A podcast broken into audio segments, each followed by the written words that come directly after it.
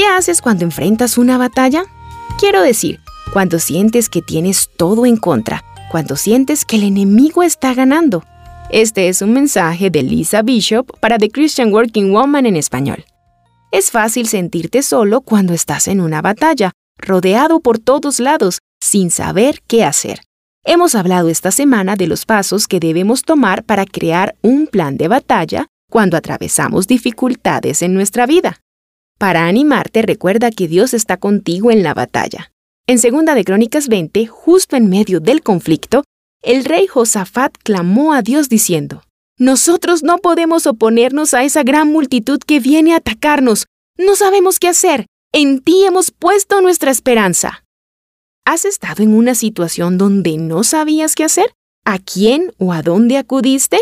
Dios quiere que sepas que está contigo cuando le pides ayuda. Cuando solicitas su guía, te aconsejará el Espíritu de Dios.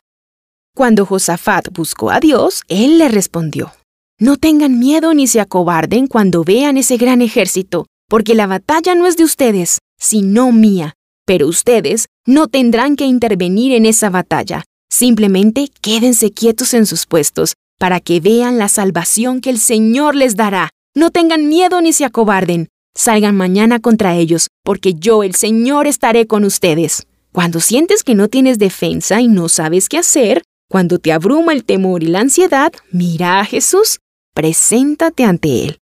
Entrar a la presencia de Dios es la única manera de echar fuera el temor de nuestra vida.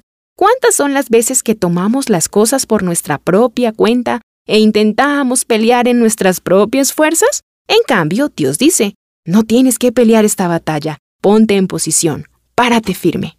Efesios 6 nos indica cómo pararnos firmes en la batalla. Dice el apóstol Pablo, pónganse toda la armadura de Dios, para que cuando llegue el día malo puedan resistir hasta el fin con firmeza. Manténganse firmes ceñidos con el cinturón de la verdad, protegidos por la coraza de justicia y calzados con la disposición de proclamar el Evangelio de la paz.